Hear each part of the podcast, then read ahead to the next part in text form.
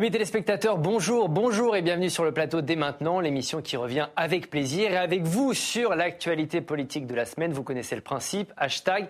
Et maintenant, si vous souhaitez réagir, aujourd'hui, c'est un casting 5 étoiles sur ce plateau. Ils ont l'art, ils ont la manière, ils sont très intelligents.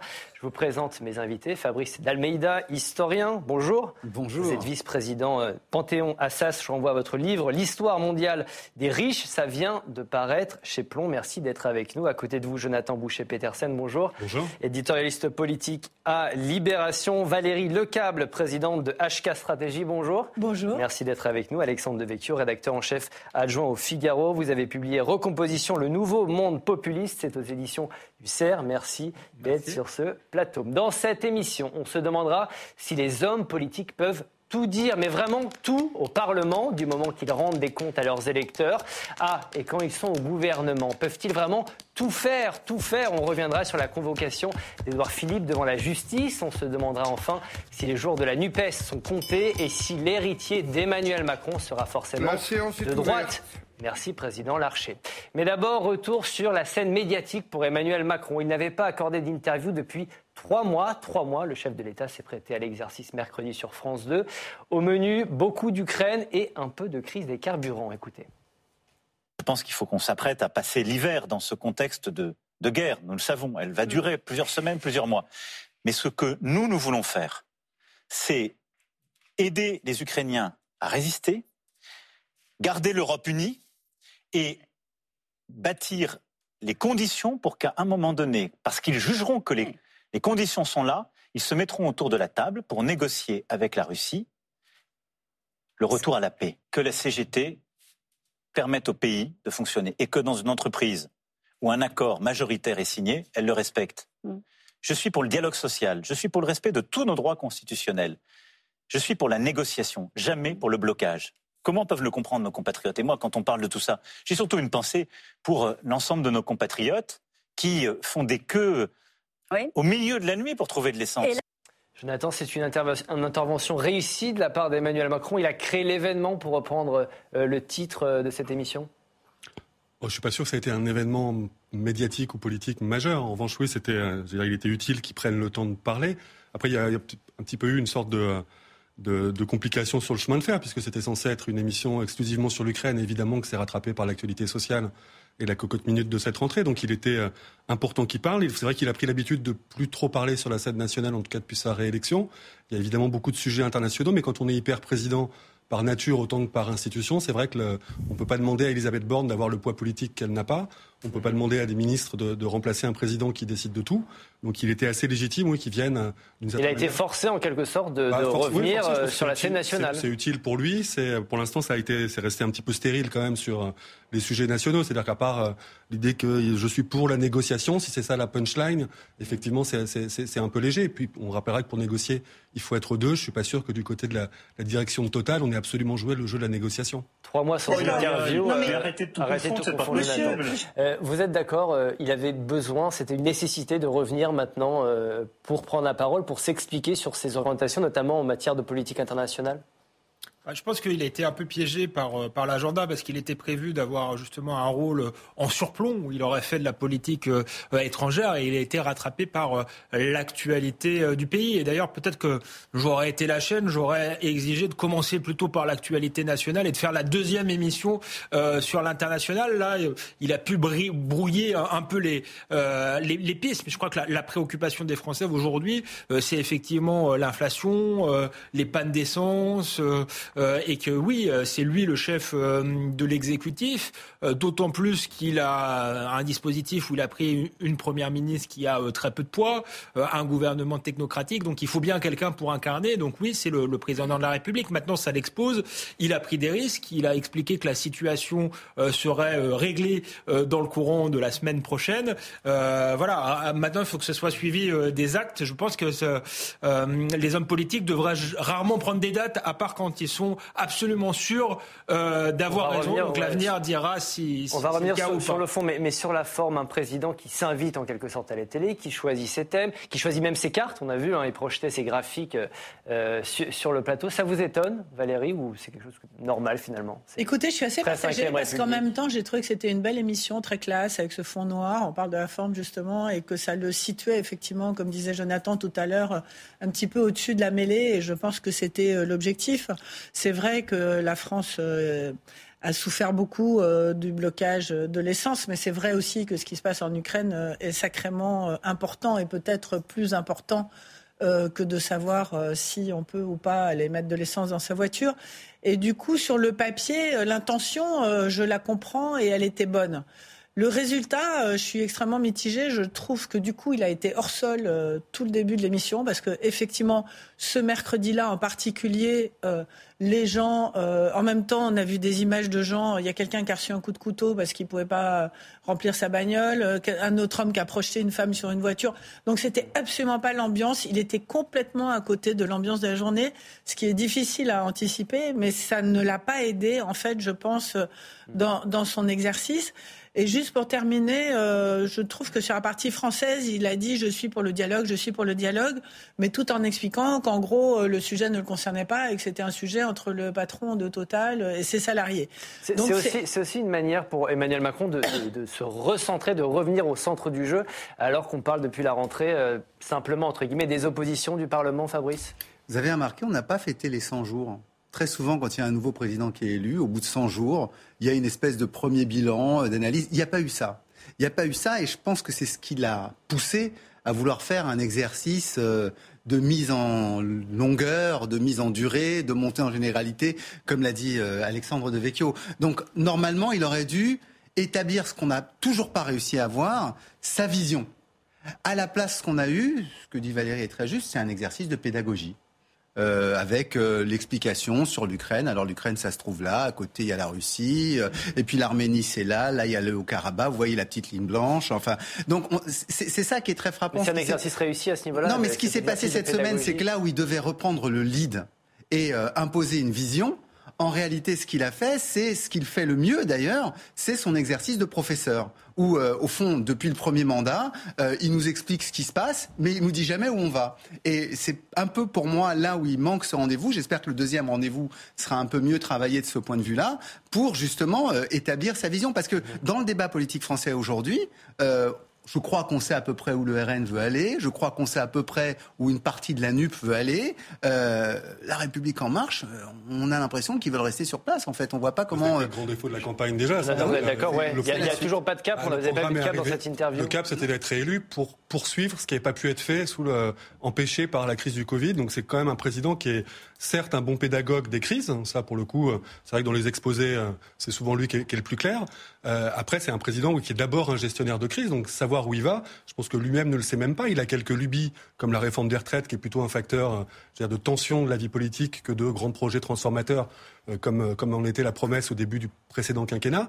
Et voilà, donc je pense que lui-même et ses troupes savent pas exactement, à part l'idée qu'il voulait surtout pas le céder le pouvoir, parce qu'il a l'idée de laisser une trace, ou en tout cas il a encore cette ambition-là quelle trace, euh, à part euh, les espèces de mots valises un peu classiques, progressisme, euh, un pays plus productif. Alors moi j'ai quand même vu une ligne, j'ai quand même entendu une ligne sur le dossier ukrainien. Emmanuel Macron nous dit qu'il faut continuer à dialoguer avec Vladimir Poutine. Ça, c'est sa ligne depuis le début.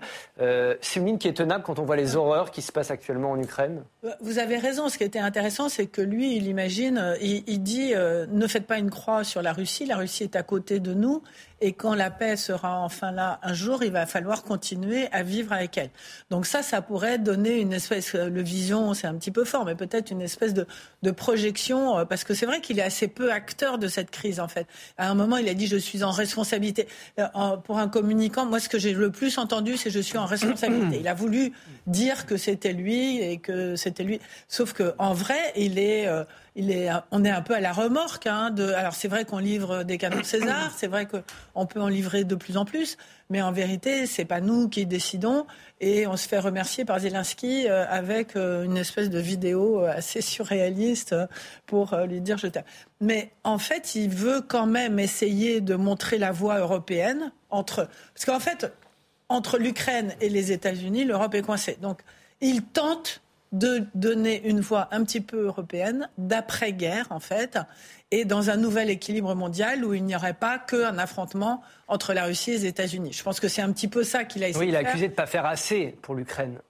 il a annoncé euh, la livraison de six nouveaux canons César. Euh, est-ce qu'on peut aller plus loin Il en manque, euh, non, il en manque trois. L'armée il, veut, il veut garder cet équilibre. C'est-à-dire qu'en réalité, moi je trouve qu'il a une ligne politique qui est plutôt pas mauvaise, qui est plutôt gaulliste, qui est l'idée que l'Europe doit justement être un point d'équilibre entre les deux euh, superpuissances, si tant est que la Russie soit encore une superpuissance, mais peut-être demain face, face à la Chine. Mais le problème, est-ce que l'Europe et la France ont encore les moyens d'être des acteurs de leur destin Ce qu'on voit, c'est finalement euh, un président euh, impuissant, une Europe impuissante à jouer euh, les arbitres. Donc il dit je suis en responsabilité, mais en réalité il l'est pas. S'il veut être le meilleur élève des États-Unis et fournir le plus d'armes possible, bah en réalité notre armée est à l'os, il peut pas le faire. Et si il veut rentrer dans les débats pour forcer finalement un processus de paix, aller vers de la négociation, ce qui, qui pourrait être une ligne singulière qui nous distingue et à mon avis la bonne ligne, puisqu'effectivement les Russes seront nos, nos voisins. Euh, pour l'être, il faut pouvoir peser. Aujourd'hui, on voit que ni la France ni l'Europe ne pèsent, et donc ça joue. Non, Fabrice, après Valérie, après. Je, ah je vais entendre. rôle de l'Europe d'être arbitre. c'est une vision complètement euh, testostéronée de ce que peuvent être les relations. C'est-à-dire l'idée, c'est pas de faire les Américains en moins bien ou les Américains en plus. Il y a un gendarme du monde par sa puissance militaire qui est suffisamment contesté par son action ces dernières années, qui joue un rôle là à la demande des Ukrainiens quand même. Hein, a priori, il y a un pouvoir en place à Kiev, il y a des Ukrainiens qui se battent tous les jours. Ce qu'ils demandent, c'est pas d'arbitre, c'est qu'on les soutienne dans ce combat-là.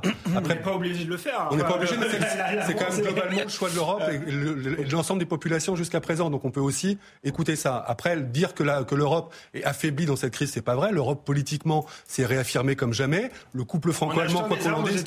Non, non, mais après, ça, on peut toujours se servir de l'actualité pour euh, pour passer ses lubies. Mais fondamentalement, l'Europe s'est renforcée. Je pense que c'est de mauvais, de mauvais esprit que, que, d'affirmer autre chose. Donc voilà, l'enjeu, c'est pas Emmanuel Macron tout seul dans cette crise. Ce qui était évidemment un enjeu pendant la campagne électorale de le faire exister, de surexister comme un acteur majeur. Non, il était à la présidence de l'Union, donc il avait une fenêtre pour ça. L'enjeu, c'est effectivement quelle voie pour l'Europe, qu'elle soit médiane, la voie entre le jusqu'au boutisme peut-être des Russes et euh, les Américains qui ont une culture plus, euh, j'allais dire, guerrière dans ces moments-là. C'est évidemment un sujet, mais l'idée, c'est pas être dans la compétition de qui livre le plus d'armes. Et en revanche, évidemment, dire qu'il y aura une, que, que la fin se fera autour d'une table, certes, en attendant, c'est plutôt la guerre que la fin. Fabrice, sur cette euh, ligne en même temps d'Emmanuel Macron Pragmatique. Pragmatique, je crois que enfin, ce qui ressort des différentes interventions, même s'il y a des désaccords ici ou là sur euh, le niveau de puissance et d'intervention de l'Europe, c'est malgré tout qu'on on pense tous qu'à un moment ou à un autre, euh, il faut arriver à une table. Quoi. Voilà, bon, ça, je pense que c'est ce qu'il a dit. Mais est-ce que ça fait une vision? Je ne suis pas très sûr. Vous voyez toujours pas de vision, même, même sur, le, sur les dossiers diplomatiques, sur les dossiers internationaux. moi, moi, ce que je vois, c'est effectivement un président très pragmatique. Euh, sur les conflits sociaux, il est pragmatique, il faut que les acteurs sociaux puissent euh, négocier. Euh, si vraiment il y a blocage, à ce moment-là, le gouvernement intervient. ça, c'est très pragmatique. Sur le dossier international, c'est pareil. À un moment ou à un autre, il faudra qu'on en arrive à un après-crise, que ce soit dans un an, dans deux ans, dans trois ans, dans quatre ans, que sais-je. Mais à un moment ou à un autre, c'est ceux qui font la guerre qui doivent faire la paix. Donc, donc voilà. Après, c'est vrai que pour moi, ça donne pas une politique et surtout, ça donne pas d'orientation mhm. à la société française, ni même, j'allais dire, aux industries françaises. Valérie. Je veux juste rectifier quelque chose qui a été dit parce que c'est important, parce que c'est inexact. L'armée française est la première armée d'Europe. Il faut quand même pas se tromper là-dessus. Et sur tous les théâtres d'opération, que ce soit en Irak, en Syrie et maintenant en Ukraine. attends, je termine, Alexandre. On est toujours le deuxième fournisseur d'armes après les États-Unis. Certes, les États-Unis sont loin devant nous, mais nous, la France, il faut quand même, on a quand même des. Enfin, quand on fait un truc, il faut quand même le reconnaître et là, on est, c'est un sujet que vous connaissez bien. Vous avez été porte-parole, je crois, du ministère de la oui, Oui, je connais un tout petit peu le sujet. Il ne s'agit pas, de dire. Et on ne peut pas, on ne peut pas laisser dire que euh, la France euh, ne livre pas d'armes. C'est pas vrai. La, la, France, vous l'avez rappelé, est déjà sur deux terrains d'opération, euh, et donc forcément, comme elle est déployée ailleurs, elle a plus de mal à, à, fournir des armes. Ensuite, c'est vrai, nous avons une, la, la, meilleure armée encore du continent, mais elle est, elle est sur une pente aujourd'hui euh, déclinante. Euh, et encore, il faut compter l'Angleterre qui est plus dans l'Union européenne. européenne, mais qui a aussi une armée puissante. Donc tout cela est, à nuancer, et, et, c'est dans un contexte où en fait l'armée européenne, c'est malgré tout l'OTAN et le parapluie euh, américain. Une autre bataille, une défense autonome, mais on y est. nous avons compris, nous avons tous compris. Hein, on va parler d'une autre bataille. Une autre bataille parce qu'ils veulent tous prendre sa place, ou plutôt sa suite. Lui, c'est Emmanuel Macron qui ne pourra pas se représenter en 2027. La bataille de la succession semble déjà bien engagée à l'intérieur même de la Macronie. Quand nos amis du Parisien demandent à Édouard Philippe s'il sera candidat en 2027, l'ancien Premier ministre répond Oh là là, c'est encore loin, mais se préparer n'est jamais inutile. Quand on pose la même question à François Bayrou, eh bien, écoutez sa réponse. Si vous pensez qu'un zozo quelconque peut dire cinq ans à l'avance ce qui va se passer, alors ne vous trompez pas. Tout ça, c'est euh, des charlatans. Vous êtes prêt, quoi? J'ai toujours été prêt. Euh, j'ai déjà été candidat trois fois. Qu'est-ce que vous me racontez? Bon, euh, Fabrice, c'est nous, journalistes, qui faisons monter la sauce ou la bataille pour la succession, elle a déjà commencé Non, il s'y est bien pris quand même. Là, Frédéric Aziza, il a réussi à faire sortir la, phrase que, que, que, Bayrou, je pense, ne s'apprêtait pas à dire. Mais donc, c'est ça la question, c'est est-ce que c'est nous, journalistes, qui faisons une, non, mais y a une, obsession, une, fixette vraiment sur cette succession Il y a vraiment quelque chose qui se joue en on, est on est tous d'accord, on sait à peu près que sur la ligne de départ, il y a un certain nombre de personnes qui sont là, puisque Macron va être en principe empêché puisqu'il arrivera au terme de ce second mandat. Donc théoriquement, il ne peut pas, sauf à modifier la Constitution et, à, ce que vraisemblablement il ne va pas faire. Je dis bien vraisemblablement. Là-dessus, d'ailleurs, on n'a pas de vision. Enfin, je ferme la parenthèse. Donc là, on sait qu'il y a des gens qui sont sur la ligne de départ. On, en, a, on en a cité un euh, euh, avec Bayrou. Euh, il y en a un deuxième dont vous venez de parler, qui est Edouard Philippe. On peut imaginer qu'un Bruno Le Maire, de temps en temps, ait une petite tentation. On peut imaginer qu'un Gabriel Attal soit déjà en train de mettre en place une équipe pour essayer d'avancer. Donc voilà, voilà on a Darmanin, voilà. Donc on peut imaginer qu'il y a tous ces gens-là qui se mettent. Non mais Vauquier, on le met pas dans la même aile que les gens de la République en marche, Renaissance, Horizon. Enfin, on lui laisse son espace LR tranquille, bon, où il fera ce qu'il veut. Mais, on parle vraiment du macronisme. de l'autre côté, voilà, il y a ça. Mais la question qui me frappe, c'est qu'à nouveau, on dit est-ce que vous allez être candidat? Mais je vois toujours pas de vision. C'est-à-dire que même quand je regarde Édouard Philippe, quand je lis Édouard Philippe, quand je, je, regarde ce qu'il dit, il parle de quoi? Il parle de dette, euh, il parle de déficit budgétaire, euh, il parle éventuellement d'âge de la retraite. Mais tout ça, pour moi, ça dessine pas une France. Mhm. Euh, à la limite, même Macron donne un peu plus de vision que ses prétendants euh, actuels, ah, puisque lui au moins il dit euh, bah, moi c'est l'Europe et je suis l'Europe et avec moi ça va aider mieux, euh, comme le dit Jonathan Boucher Petersen, à qui on va donner la parole justement sur, ce, sur ce sujet. Donc j'aimerais bien que les prétendants construisent des projets, qu'on puisse parler de quelque chose. Quoi. Jonathan Boucher-Petersen, qu'est-ce que vous en pensez de ah, cette quelle est la question succession question ouverte. voilà, le macronisme peut-il survivre à, Macron? On l'a intitulé comme ça, on a utilisé ce thème comme ça. Qu'est-ce que vous en pensez? Qui est le, mieux placé? c'est Macron. Donc non, le macronisme ne, succédera pas à Emmanuel Macron. En revanche, que euh, ce courant de pensée qui est aujourd'hui formellement la droite au pouvoir, en tout cas une droite euh, euh, pro-européenne et à peu près, et à peu près libérale sur, sur tous les sujets, qui d'ailleurs sur la première réforme qui est votée sur l'assurance chômage fait le plein des voix de LR. Et globalement, les orientations, après, il y a des curseurs, mais l'essentiel des orientations n'a plus rien à voir avec la promesse de, de 2017. Ça, au moins, le premier quinquennat aura soldé cette, euh, ce malentendu. Euh, oui, après, l'obsession, elle est partagée. C'est-à-dire, évidemment, un, président qui entame son second mandat, que ce soit Emmanuel Macron ou un autre, la question de l'après se pose, parce qu'il ne faut pas être naïf, euh, ces gens-là ont des carrières à mener. Je ne suis pas sûr que ça passionne les Français en revanche. Qu'il y ait une, obsession commune aux, médias et aux politiques pour poser ce sujet-là dès maintenant, c'est sûr, c'est plus confortable, c'est plus intéressant, ça fait course de petits chevaux euh, que de se coltiner un peu euh, en profondeur les, sujets tels qu'ils se posent ou les problématiques du pays. Voilà, de fait, on se rend compte que, comme disait Fabrice Dalmeida, c'est que l'essentiel des, des prétendants ou des, ou des impétrants sont à droite, mais comme les poids lourds de la Macronie aujourd'hui. C'est ça, pourquoi, pourquoi le, macronisme n'engendre que des prétendants de droite aujourd'hui Parce qu'il est de droite. Ce que, je trouve intéressant, moi, pardon, ah, c'est lui, pardon. Non, non, non. je sais pas, pardon. C'est lui qui veut. Alexandre et Valérie on, se tourne vers moi. Euh, sur la droite, moi je suis pas sûr qu'il soit de droite. Je pense qu'il y a effectivement un espace politique partout euh, en Europe pour euh, un grand centre mou gestionnaire. Je ne crois pas que ce soit euh, la droite. Moi, je crois d'ailleurs plus tellement au, clivage droite-gauche. Je crois qu'il y a justement un clivage. Portugal, en Allemagne. En, clivage entre des, des, des européistes technocrates qui peuvent parfois s'appeler sociodémocrates, hein, mais euh, Emmanuel Macron était le principal conseiller de François Hollande, euh, et entre François Hollande et Emmanuel Macron, Alain Juppé, moi j'ai peine à distinguer euh, les différences, et c'est pareil à peu près dans tous les, dans tous les pays. Quelqu'un comme Gérald Darmanin, vous, le mettez où, Gérald Darmanin Gérald Darmanin, il épousera la politique européenne, il ne sera pas dans une politique de rupture, donc il va, il va jouer, il va prendre des accents sécuritaires, mais donc à un moment donné, il n'ira pas défier les, les, juges européens. Je le mets dans ce, ce grand centre qui rassemble une partie de ce qui était de la gauche et une partie de ce qui était la droite. Euh, effectivement, comme euh, la gauche est radicalisée et à mon avis ne peut pas arriver euh, au pouvoir, le débat se fait dans les grandes démocraties entre ce grand centre et des partis dits, dits plus populistes. Donc après Macron, il y aura un nouveau gestionnaire, que ce soit Édouard Philippe ou François Bayrou.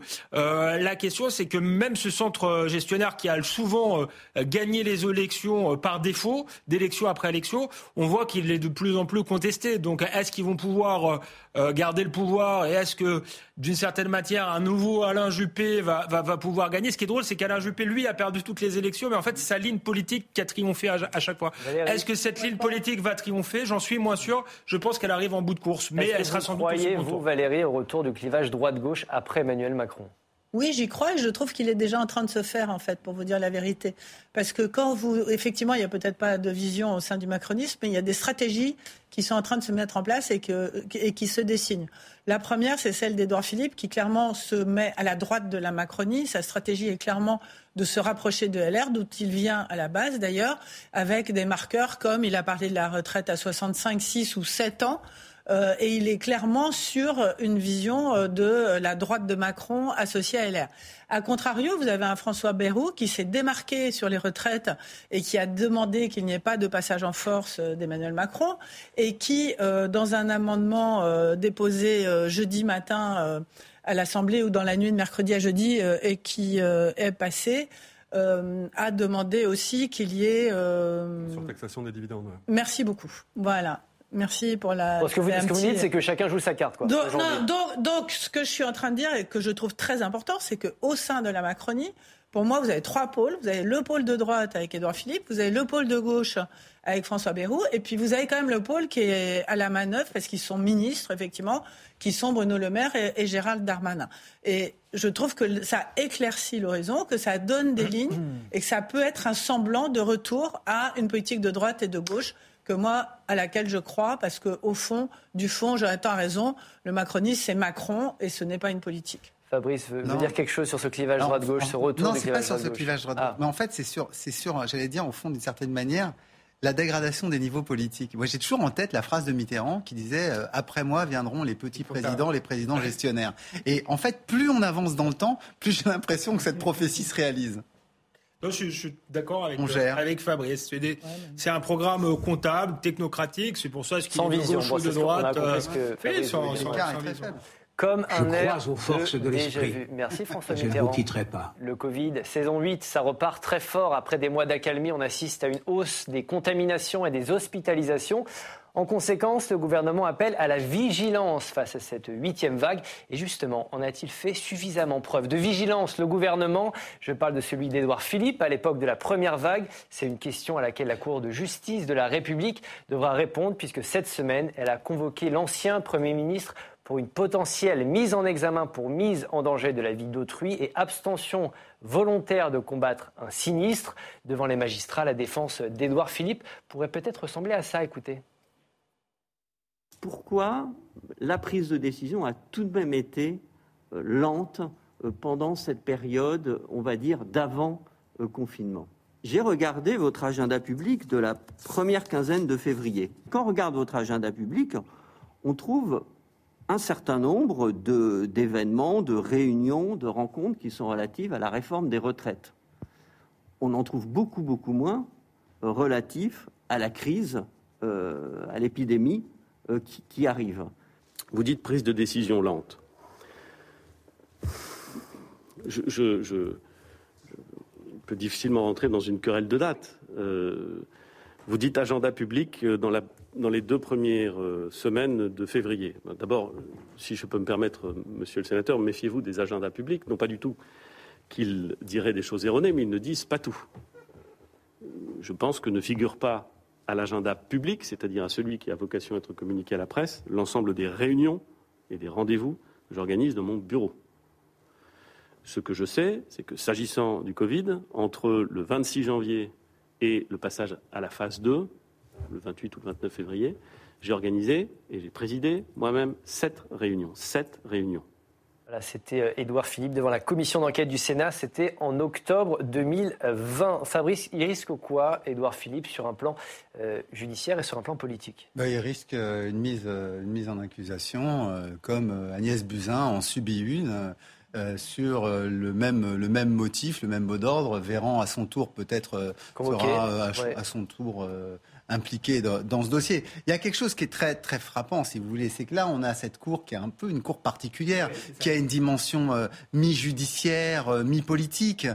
Euh, ils sont jugés sur quelque chose qui est, qui est pas du tout évident, quoi. Et ce qui me frappe aussi, c'est à quel point on réécrit une bonne partie de l'histoire, parce que quand on regarde les dates, quand on regarde ce qu'ils ont fait, ce qu'une Agnès Buzyn a fait par exemple, Agnès Buzyn est la première au monde à tenir une conférence de presse sur le Covid fin janvier. La première au monde. Elle est la première au monde à mettre en place un comité euh, d'analyse euh, avec des rapports euh, quotidiens. Elle est la seule au monde à constituer un stock de 100 millions de masques pour les soignants. Donc vous voyez, on pourrait dire des chiffres comme ça. Et en même temps, elle est la seule au monde inculpée devant une cour de justice de la République alors qu'elle était en fonction. Donc c'est très intéressant parce que au fond, on a une perception euh, euh, qu'on réécrit. Mais moi, je, me souviens aussi, je me souviens de Juvin par exemple, disant que c'était rien, que c'était une petite grippette. Je me souviens de Blachier qui a changé d'avis euh, plusieurs fois. je me souviens de, de, de Raoult qui à un moment donné disait c'est c'est rien, c'est pas une grippette, puis qui ensuite disait ah bah attention j'ai la solution médicale. Enfin, je, je me souviens de la cacophonie médicale et je trouve que les premiers qu'on devrait mettre en accusation quand même,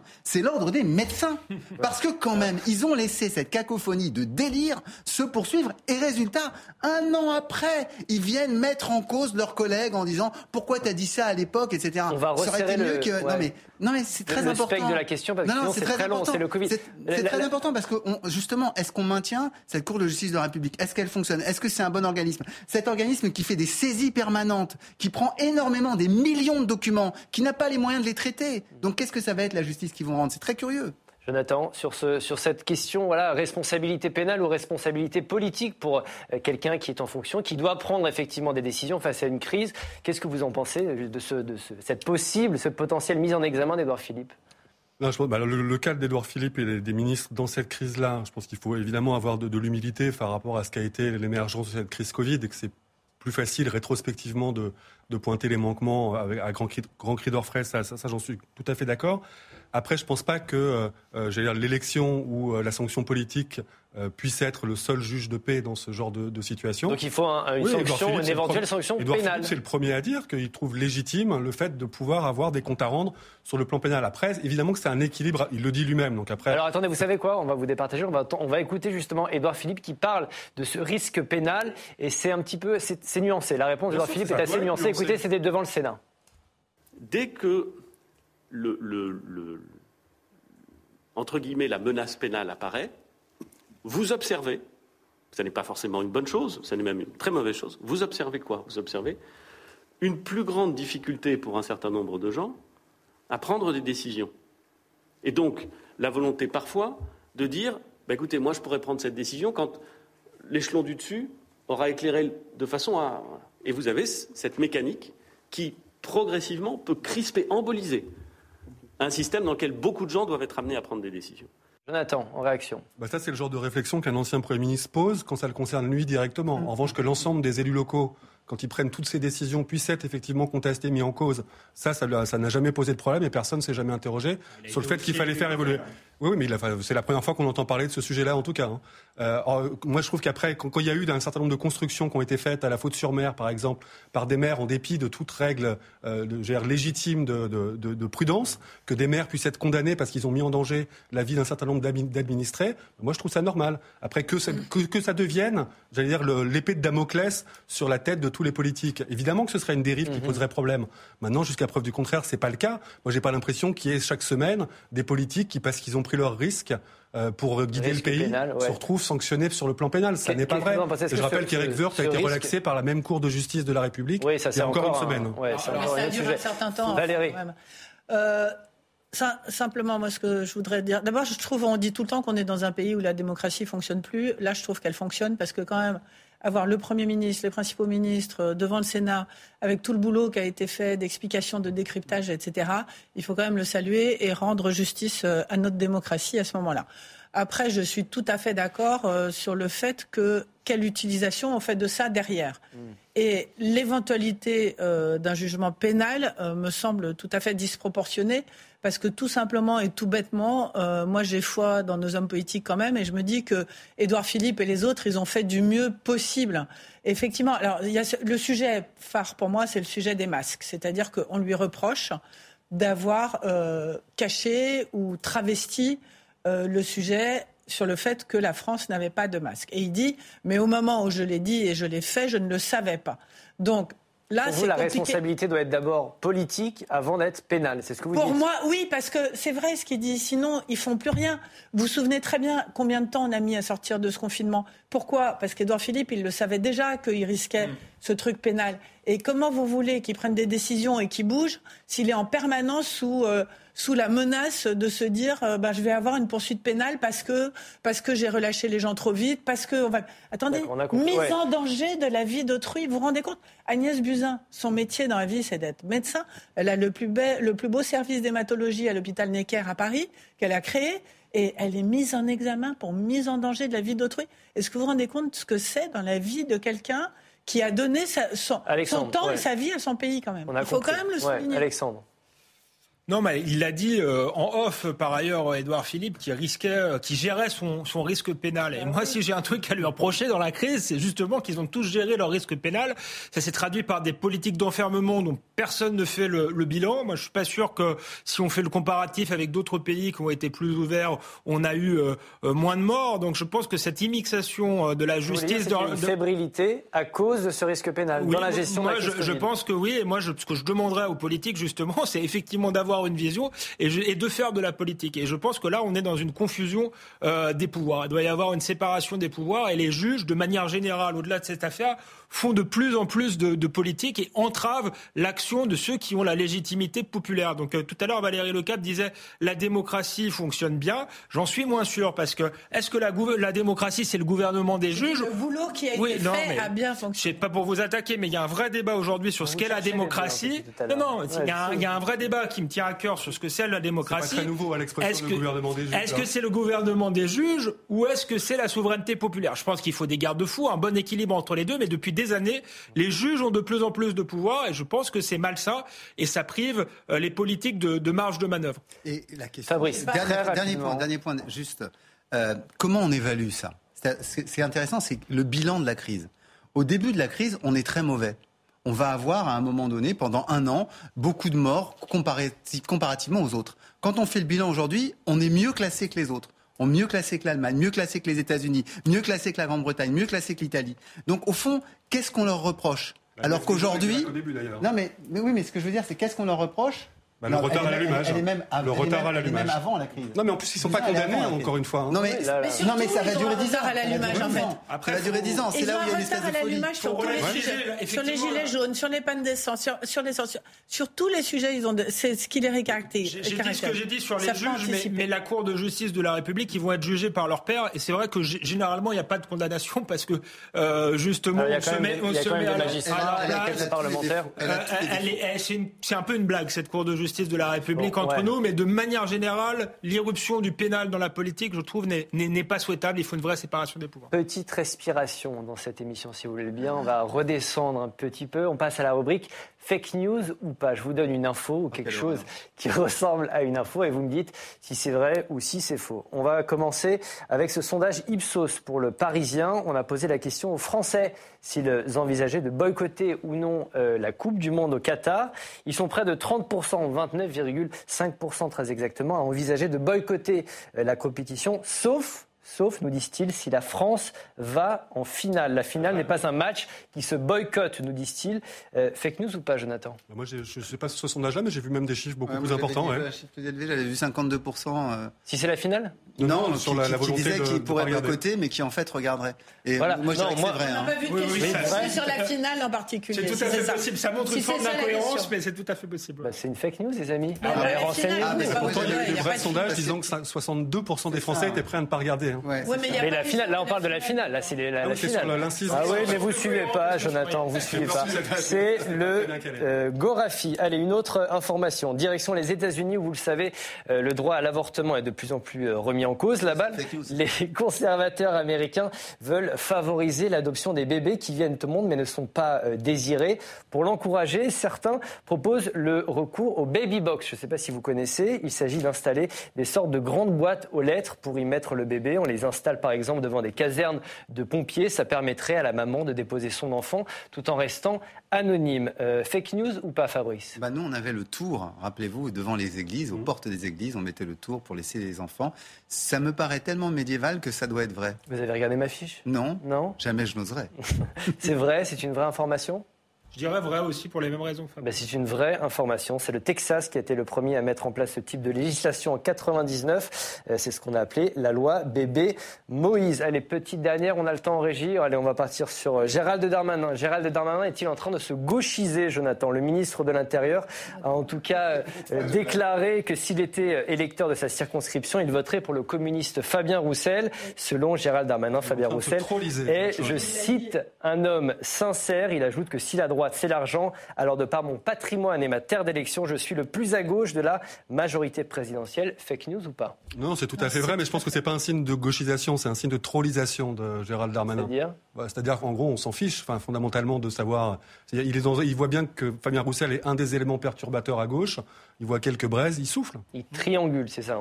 C'était chez vous. Je dirais euh, effectivement qu'il a compris euh, des choses. Je pense que le pays est socialement euh, à gauche et à droite sur le plan sécuritaire ou régalien. Donc c'est la ligne qu'il va essayer de jouer. Sauf que Marine Le Pen est déjà sur ce créneau-là depuis longtemps et que lui vient voilà de, de LR, de LROM. Donc est-ce qu'il sera crédible dans ce rôle-là? J'en doute. Vraie information et c'était une interview chez vous hein, au, Figaro.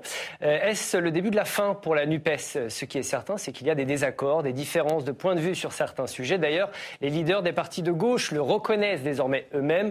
Exemple sur les violences contre les femmes et sur la marche contre la vie chère prévue ce dimanche les propos que j'ai entendus aujourd'hui euh, de Jean-Luc, je, ne suis pas d'accord avec la façon dont il, euh, euh, comment dire, dont il prend cette histoire-là, voilà, mmh. qui, qui, à mon sens, mérite d'essayer d'être compris du point de vue du combat que nous menons, c'est-à-dire la lutte contre les violences faites aux femmes. Mon absence, vraiment, je le redis, le 16 n'a rien à voir. J'aimerais bien qu'on puisse le comprendre et qu'on n'interprète pas à chaque fois. Mais je comprends que vous puissiez ne pas comprendre. Mais, mais, mais dites pas que je suis jamais là. Je suis, je suis à chaque fois présent. Je suis pas chez moi en train de faire du tricot. Je suis mobilisé à chaque fois. Jonathan, les jours de la NUPES sont-ils comptés? Il faut répondre par oui ou par non? Non, vous pouvez nuancer.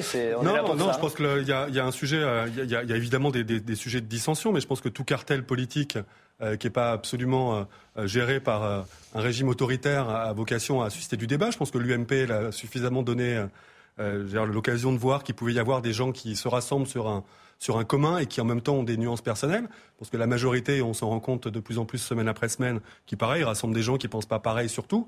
Je pense que c'est plus facile, en revanche, quand on est dans l'exercice du pouvoir, comme la gauche plurielle à l'époque, de rassembler des gens qui ont certes des différences, mais une envie de gouverner ensemble, que quand on est dans l'opposition, avec la perspective, comme on l'a dit tout à l'heure, de la présidentielle, où chacun cherche à exister. Après, je pense que penser la NUPES à l'aune du positionnement de Fabien Roussel, c'est un peu passé à côté non, du mais là, sujet. c'est Clémentine Autain, il, y a il y a Fabien Roussel. Ouais, mais je crois pas, encore une fois, je pense que ce qui compte, c'est les électeurs, les gens qui ont considéré que la NUPES était un progrès par rapport à une gauche atone, par rapport à une gauche qui avait quand même du mal à se caractériser comme de gauche. Je pense que dans l'ensemble des élus locaux, l'ensemble des, des, électeurs et des militants, la NUPES reste quelque chose qui est leur horizon et qui font vivre de façon quotidienne.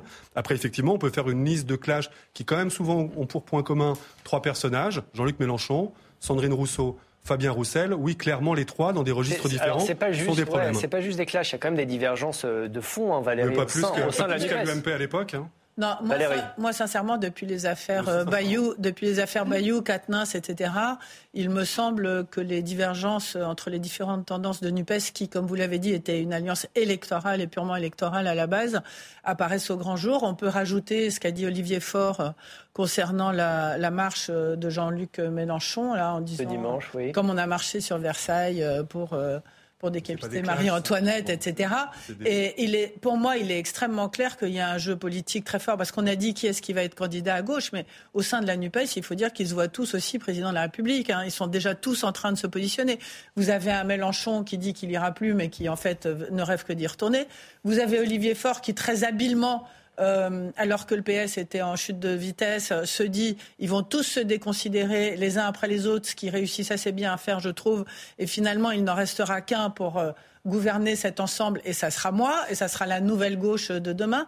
Vous avez Sandrine Rousseau qui est en train de se créer un personnage absolument hallucinant sur une fange peut-être très étroite de l'opinion, mais très engagée et très forte, et Fabien Roussel qui est le nationaliste qui aime la France, qui aime, etc. il y a plusieurs lignes, quoi. Donc, vous avez des personnages qui sont très forts, qui, pour moi, sont, ils sont assez bons, hein, chacun dans, dans, leur domaine en fait, et qui se positionnent, mais ils se positionnent pas collectivement. Pour comme moi. Manuel Valls et Martine Aubry s'affrontent dans une primaire, vous avez l'impression qu'il n'y a pas de la conflictualité et des identités politiques très différentes. Ça finit pas tellement différentes en fait. Non, bah, puisqu'ils ont gouverné de François Hollande, oui, Alors moi je pense, moi je pense, moi je pense sincèrement que la Nupes ne peut pas gouverner ensemble. Je pense que c'est impossible. C'est vrai que ça a été très difficile pour la gauche parce qu'il y a eu les frondeurs. Vous avez tout à fait raison. Mais pour la Nupes, pour moi, ils sont pas d'accord sur l'Europe. Ils sont pas d'accord. Ils sont d'accord sur rien en fait, en vérité, quand vous les regardez. Ils 150 propositions, mais ils sont d'accord sur Alors, rien. regardez. ils sont d'accord sur rien. Mais, mais ça ne veut pas dire qu'il n'y a pas quelqu'un qui va émerger, qui pourra prendre la tête c'est peut-être de la gauche de demain. Et peut-être François Ruffin, parce que le travail de dédiabolisation du RN inquiète certains justement dans, la NUPES, à tel point que François Ruffin demande un changement de méthode. Ce lundi, il a déclaré la chose suivante, je n'ai plus envie de hurler sur les bancs de l'Assemblée nationale, je l'ai dit au groupe, ça ne sert à rien, ça renforce le RN, je vais me sauce démiser. Voilà, je le prononce bien. C'est un aveu d'échec Fabrice? Non, je crois que. Ça va devenir un bon social-démocrate. non, mais je crois que lui aussi, il joue sa, il joue sa carte. C'est un, c'est une personnalité euh, absolument éminente euh, qui euh, a aussi son espace régional, national maintenant. Et je pense que lui aussi se voit bien en leader euh, d'une coalition électorale. En fait, la difficulté pour toutes les coalitions électorales, ça a toujours été la même chose. C'était la même chose déjà dans les années 80, 90, euh, même pour revenir aux années 60. Euh, la gauche, dès qu'elle n'a pas d'échéance immédiate puissante, chaque groupuscule joue sa propre carte. Donc il le joue parce qu'il y a la perspective des élections locales et que dans les élections locales, c'est crucial puisque c'est là qu'on va aller chercher du budget pour ensuite faire vivre les caisses du parti. Donc là, ils sont dans, dans un temps qui est que forcément du financement de la vie politique se joue aux législatives ou justement aux législatives et aux présidentielles. Aux législatives en l'occurrence. Mais, mais, n'empêche que quand on peut s'appuyer sur une municipalité ou quand on peut s'appuyer sur un conseil général ou un conseil ou un conseil Vous croyez qu'à droite c'est différent oui, Vous croyez qu'au sein de Renaissance c'est différent sauf que, sauf que dans ces cadres-là, on se dit comme on peut jouer localement, on peut tenter sa chance en se disant j'ai un peu plus d'appui là qu'ailleurs. Alors que sur les grandes élections nationales, effectivement, si on veut euh, passer les 5%, il, va falloir une, consolidation. Donc moi je vois pas, je vois, pas le sens de votre critique trouve dans l'avenue. Je la trouve dans l'avenue. Donc ce que, ce que, ce que je vois, ce que je vois, ce que je vois, c'est ce que je vois, c'est qu'en gros, ce que je vois, c'est qu'en gros, on est dans la même situation que dans les années 90 ou dans les années 60 et que face aux, échéances locales et européennes, chacun veut jouer sa carte solitaire. Que vous pouvez m'expliquer ce que veut dire euh, François Ruffin quand il dit ça, quand il dit qu'il veut se sauce démiser, jouer donc le, le, bon euh, député euh, social-démocrate. Qu'est-ce que ça veut dire? Non, mais je pense que c'est un peu de l'ironie pour dire vous, vous, m'emmerdez à, à, crier trop fort. un carton à, Jean-Luc Mélenchon qui théorise le bruit, la fureur, la, conflictualisation. La, fureur, etc. Non, je pense que Ruffin joue même une carte plus profonde que ça. C'est-à-dire qu'il essaie de s'adresser à un électorat populaire qui est plutôt parti euh, au RN, euh, et alors qu'il y a toute une partie de la, la, NUPES qui a adopté un discours sociétal extrêmement radical qui plaît aux urbains des centres-villes. C'est d'ailleurs là où ils ont fait leur euh, meilleur score. Mais c'est la contradiction fondamentale. Au lieu, au-delà des individualités différentes, c'est que le Jean-Luc Mélenchon, par la force de son autorité, de son charisme, a réussi à réunir des sociologies qui sont quand même assez différentes. Euh, la banlieue euh, et les centres-villes parisiens n'ont pas forcément les mêmes intérêts, la même vision du monde.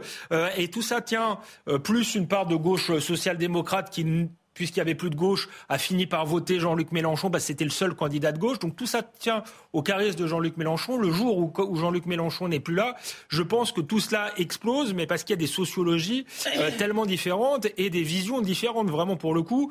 Quatennens, Ruffin, Corbière sont plutôt sur un logiciel deuxième gauche, qui d'ailleurs je respecte, qui est plutôt un logiciel social en direction des ouvriers, des classes populaires, etc. Et puis si on prend Autain, Sandrine Rousseau euh, ou d'autres euh, dont j'ai oublié le nom, je, le redis, on est dans une politique pour Bobo très axée sur les questions sociétales où on est de plus en plus radical à chaque euh, proposition et donc euh, c'est pas forcément compatible. De la, c'est pas forcément compatible euh, et donc ça tenait grâce au charisme et à la, à la magie de Jean-Luc Mélenchon. Moi, je pense qu'il va essayer de se représenter une quatrième fois. S'il n'y arrive pas, euh, je ne vois pas un leader capable de coaliser euh, ces électorats-là et ces personnalités-là. On ne peut pas exclure quand même qu'il y ait certaines personnes qui cherchent une vraie ligne social-démocrate parce que ce sauce... sauce démisée. Merci beaucoup. Pas facile. Hein, on ne peut pas exclure effectivement qu'entre le bruit et la fureur euh, des uns et des autres, on va peut-être en reparler, mais que ce soit à gauche ou à droite, il y a aussi des personnalités qui essayent de reconstituer une gauche de gouvernement, c'est-à-dire une gauche plus apaisée, plus responsable, plus engagée. C'est vraiment ce qu'il a, ce qu'il a vraiment voulu dire. Je ne sais pas, mais, non, mais, vous dites. Euh, non, j'essaie de comprendre ce qu'il a voulu dire. Bah, Très rapidement, Jonathan, expliquez-nous. Peut-être qu'il cherche une autre ligne aussi. Non, moi je pense que c'est pas une question de ligne, c'est une question de forme, c'est une question de façon de faire de la politique. C'est-à-dire que les, François Ruffin, on peut pas dire qu'il soit dans un recentrage sur le plan de, sur le plan programmatique. Mais peut-être. Parce qu'il considère que les urgences sociales, les urgences écologiques appellent des solutions qui soient autre chose que la douce transition ou l'incitation un peu molle. Euh, oui, il y a besoin d'une forme de radicalité sur la proposition politique. Mais il ne croit pas que ça passe par la politique mais qu'en revanche, je pense. Qu'en revanche, je pense que c'est pas qu'il est pas genre revenir. C'est intéressant comme niveau d'analyse. Et juste, non, je pense que. On va revenir là-dessus. Non, non, mais c'est Fabien Roussel, hein, je crois, qui, à la base pose la question de la viande, mais c'est pas grave. Mais c'est juste que je pense que ce qu'il veut dire François Ruffin, c'est qu'il faut être radical sur le fond, parce que, le, parce que la situation l'exige, et plus calme sur la forme. Ah bah c'est une introspection personnelle. Si on a un qui a été quand même dans une espèce de vindicte très éruptive à l'égard d'Emmanuel Macron, avec des propos parfois qualifiés d'outranciers, même par des gens qui, l'apprécient, c'est lui. Donc c'est peut-être tout simplement l'âge de la maturité de François Ruffin. Peut-on tout dire au Parlement? Légalement Oui, tout ou presque. Et cette semaine, l'a encore prouvé. Regardez. Monsieur le maire, vous avez travaillé, il fut un temps, pour Dominique de Villepin, qui avait dénoncé la lâcheté de ceux qui refusent de défendre les intérêts de la France. Aujourd'hui, le lâche, c'est vous.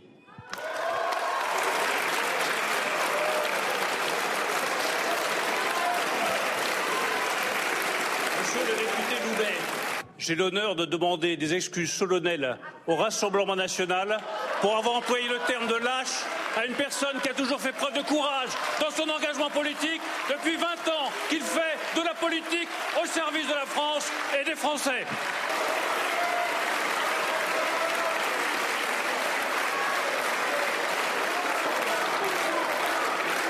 je vous remercie.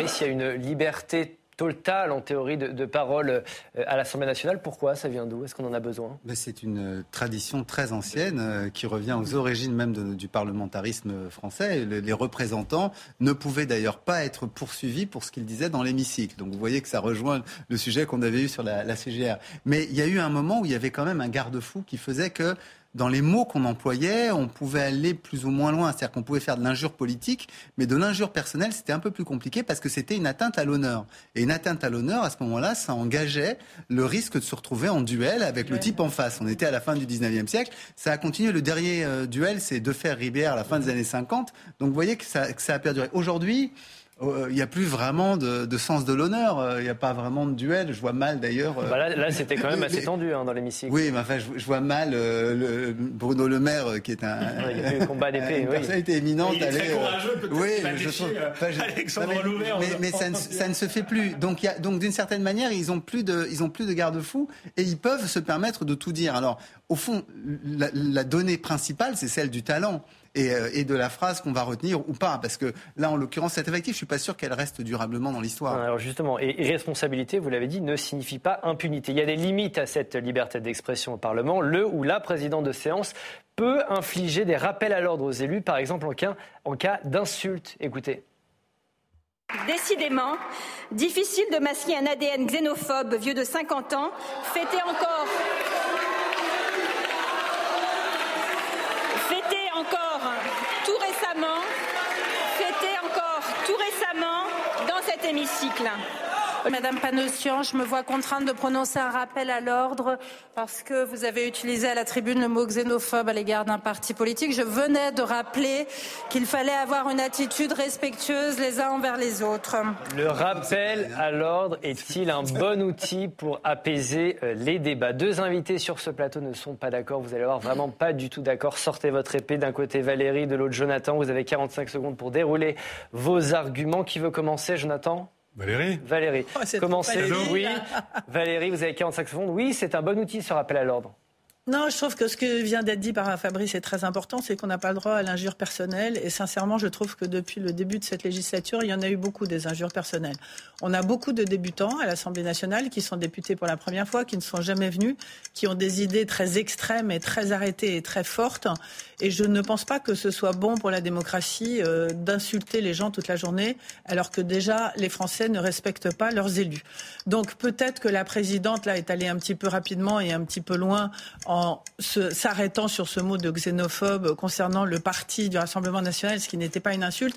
Mais je trouve que sur le principe général, oui, il faut qu'il y ait quelqu'un qui ordonne les choses. Oui, il faut que les gens puissent être sanctionnés, parce que ce n'est pas faire honneur à notre démocratie de passer la moitié du temps à s'insulter et à esquiver les débats de fond. Rappel à l'ordre, vous avez dépassé un peu votre votre durée impartie. Je vous donne ma main pour me faire taper.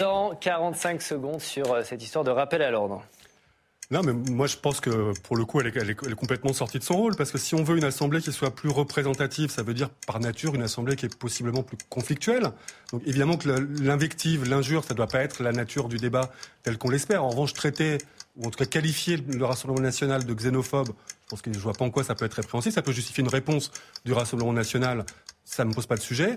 Traiter de lâche un ministre dans un développement, honnêtement, non mais personne dit que ça doit être la norme des débats, mais je pense qu'il y a eu suffisamment, euh, il y a beaucoup, beaucoup, beaucoup de propos qu'on entend quand on assiste au débat à l'Assemblée nationale qui sont tenus à bas bruit, un espèce de caquettement assez foireux, souvent très sexiste, qui là mérite des rappels à l'ordre parce qu'on est dans quelque chose qui est dans l'abaissement. Là, on est dans une espèce de, voilà, de euh, de, conflictualité qui n'est pas du tout un problème. Je me souviens d'un Jacques Chirac qui, en 98, parlait d'un parti raciste et xénophobe en parlant du FN. C'est vraiment une insulte, le mot xénophobe. Non, mais euh, en fait, je pense qu'elle s'est rattrapée parce que comme euh, le, Front National a été, ou le Rassemblement National a été sanctionné pour le mot lâche, qui était ridicule aussi. Hein. Franchement, Bruno Le Maire est, ridicule. On peut parler de lâcheté politique. D'ailleurs, c'est pas, c'est pas une insulte, c'est une qualification de, de, de, sa politique. Elle s'est rattrapée en disant, euh, en, mettant un point partout, euh, je dirais balle au centre. Mais moi, je, partage l'analyse de, de Jonathan Boucher-Peterson. Pour une fois, je pense que dans la démocratie, notable. Il y a, dans la démocratie, il faut de la conflictualité. sinon, sinon, sinon, c'est pas la démocratie. Donc le débat, même virulent et même l'insulte, j'ai envie de dire parfois, même si on veut pas que ce soit la norme, font partie euh, de la démocratie. Et je vais même dire, c'est cathartique finalement. Si on veut pas que les gens se tapent dans la rue, faut aussi qu'on ait des vrais clivages. À force de vouloir tout aseptiser, d'être dans le politiquement correct absolu, on est en train de créer euh, de la frustration euh, chez les Français qui effectivement se sentent pas représentés et ont l'impression que les, les, les, vrais enjeux sont pas pris euh, à bras le corps. Alors je suis pas sûr que les vrais enjeux étaient dans cet échange d'insultes, d'insultes là, mais mais, ça reste, l'exception. Hein, mais il faut l'essentiel des débats se fait dans un climat qui est il faut, il faut. Je vois pas en quoi ça fait plaisir aux Français que leur ministre de l'économie se fasse traiter de lâche de façon totalement gratuite. Il n'y a rien qui justifie. J'ai dit que les l'échange n'était pas de haute tenue, mais c'est fait partie, euh, ça fait partie de la, de, de la vie. Donc euh, avoir une maîtresse d'école qui sanctionne, les, si ça fait partie de la vie politique depuis toujours, avoir une maîtresse d'école qui sanctionne euh, comme ça, c'est ridicule. Il n'y a aucune démonstration, il n'y a aucun argument. Pour ce qui est, de xénophobe, bon bah le, le, le Rassemblement national s'est parfois fait traiter de fasciste, etc. Finalement, xénophobe, c'est presque, c'est presque gentil. Alors moi, je, je, regrette cette caricature à l'égard du, du Rassemblement national. Je pense que ça passe pas par du politiquement correct et une maîtresse d'école qui vient dire ce qu'on peut dire ou ne pas dire. Fabrice, Moi, je vais même aller plus loin. Je trouve ah. que Yael Braun-Pivet sort du rôle traditionnel de celui du président de la Chambre euh, des députés ou de l'Assemblée nationale. Au fond, les présidents ont toujours, et, depuis la quatrième et la troisième République, ont toujours joué un rôle, au fond, non pas de modérateur, non pas d'arbitre, non pas de maître d'école, mais au fond de synthétiseur. C'est-à-dire qu'il laissait les gens s'exprimer. Il y a eu des injures énorme à l'Assemblée nationale. Contre Blum, on a utilisé des mots terribles, d'un racisme primaire. Donc c'était les années 30. On a eu des injures très très violentes à l'Assemblée nationale. Il n'y a eu qu'une sanction tout au long des années 80. C'est les quatre députés qui ont attaqué mmh. François Mitterrand sur sa Francisque. C'est le seul moment. Et François Mitterrand était chef de l'État. Et on considérait que c'était aller trop loin. Mais sinon, la parole était libre. Et je pense que cette tradition-là est importante. Et ça m'embête de dire que je suis pour une fois d'accord avec Jonathan Boucher. Décidément. Qui, bah, vous progressez. tort. Qui a toujours tort. Boucher Peterson a toujours tort. Je vous donne Je précise juste que Yael Braun-Pivet s'est excusée auprès d'Astrid Panosian en disant qu'elle n'aurait pas dû, mais qu'elle était obligée justement pour une forme de parallélisme des sanctions et pas qu'on puisse l'accuser de privilégier les uns aux autres. Avant de passer au top flop, je dois vous lire un droit de réponse que la France Insoumise nous a transmis. Voici le droit de réponse de la France Insoumise. La France Insoumise condamne fermement les propos tenus par Brice Couturier le 24 septembre dernier. Il est intolérable de comparer un parti politique démocratique et républicain aux méthodes terribles du stalinisme, caractérisé par l'emploi de la force et de la euh, terreur comme mode de gouvernement. Il est tout aussi insupportable de laisser entendre que la France insoumise serait une secte alors que l'engagement de ses militants résulte de leur attachement à un programme ou d'affirmer que ses dirigeants auraient des droits sur les militantes et en abuseraient pour obtenir des faveurs. Voilà, c'était le droit de réponse de la France insoumise qu'on devait euh, vous lire. On va passer au top flop parce que comme chaque semaine, on termine cette émission par un top flop. Je vous pose euh, à chacun une question qui est très simple. Quelle personnalité a marqué l'actualité en bien ou en mal? Euh, Vous commencez, Fabrice, votre top, votre flop? Bah Moi, vous savez, je sors un livre sur l'histoire mondiale des riches. Et euh, pour moi, c'est cette semaine, c'est quand même un, riche qui a fait le, plus beau flop, c'est Elon Musk, à la fois à cause des déclarations qu'il a fait sur la Russie et sur l'Ukraine, et puis aussi de sa position permanente de critique des ouvriers, des employés qui ne travaillent pas assez et de son sentiment de, mise en surplomb par rapport au, monde du travail. Et votre top alors mon top, c'est un peu paradoxal, mais je trouve qu'il s'en sort toujours très bien. C'est le président Xi euh, Xi Jinping, vous savez, on va vers le, prochain congrès et il va vraisemblablement être reconduit euh, dans ses fonctions à la tête du parti et à la tête de la Chine. La seule question qu'on commence à se poser, si j'ai bien compris l'article du correspondant du Monde en ce moment, c'est de savoir s'il aura un quatrième puis éventuellement un cinquième mandat. Donc il est plutôt au top, le père Xi. Jonathan, votre euh, top, c'est Fabrice? Au top, c'est pas. Ouais, c'est ça, je suis en train de changer là. Je suis, saisi par la grâce. Flop, non, mais le, flop, mais on en a déjà un petit peu parlé. Je pense que c'est le, c'est Elisabeth Borne, mais c'est pas tant la personne que la chef de ce gouvernement. C'est un flop. C'est un flop. On a beaucoup dit dans le premier quinquennat que le macronisme manquait de capteurs pour sentir le pays. Là, je sais pas si c'est, euh, mhm. euh, dire par. Euh, par aveuglement ou par, ou, par, ou par manque de capteurs, mais encore une fois, voilà, cette tension sur les salaires, cette tension sur le partage de la richesse, euh, ils se le prennent de plein fouet avec la question des raffineries. Ils ne l'ont pas vu venir. Et aujourd'hui, pagaille. Valérie, votre top, votre flop? Mon top, c'est Laurent Berger, parce que je considère que dans cette crise euh, sur la pénurie d'essence, il a une euh, position extrêmement équilibrée et extrêmement bonne. Moi, je rêverais qu'il soit président de la République, ce monsieur. Oh. Non, je, sincèrement, il est en même temps il a, de, il a de l'humanité, de la compassion et il comprend parfaitement les revendications de hausse de salaire. Et en même temps, il est complètement opposé au blocage du pays. Et je trouve que c'est celui qui a le mieux tenu l'équilibre et la justesse euh, de mm. position euh, pendant euh, cette crise. Et, votre flop? Alors mon flop, c'est le nouveau boucher copain de, Vladimir Poutine. Comment il s'appelle? Le général euh, Sourovikin. Exactement, qui est, qui est l'ancien qui a fait ses armes en Tchétchénie, en Syrie, etc., et que, euh, et que le président Poutine sort dans les circonstances euh, perdues ou euh, extrêmes, et qui a la réputation de tuer les civils, de ne pas avoir de règles, et qui a été à l'origine du lancement de tous les missiles sur l'Ukraine cette semaine. Et donc, ça montre où on en est dans cette guerre. Alexandre.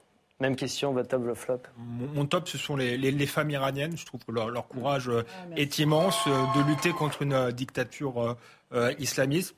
Par ailleurs, elle donne à l'Occident, je dirais, une, une leçon de, de, féminisme. On voit ce que c'est lutter réellement contre le patriarcat quand on les, quand on les observe. Et votre flop euh, Et mon flop, euh, c'est euh, l'Union européenne, le Conseil de l'Européenne, euh, de, de l'Europe, euh, qui prête l'oreille à une demande d'une association qui est d'interdire de, aux parents de mettre leurs enfants au coin ou de les envoyer dans, dans, leur chambre, après l'interdiction de la fessée. Je pense que c'est la priorité, la très grande priorité politique du moment. Donc ça montre l'utilité de l'Europe. Merci beaucoup. Merci à tous les quatre. Merci d'avoir participé à cette émission. Merci à vous derrière votre écran. Merci, Président Larcher. On me crie dans l'oreillette que vous êtes de plus en plus nombreux à nous suivre et aussi à nous revoir en replay et en podcast. Alors merci, continuez.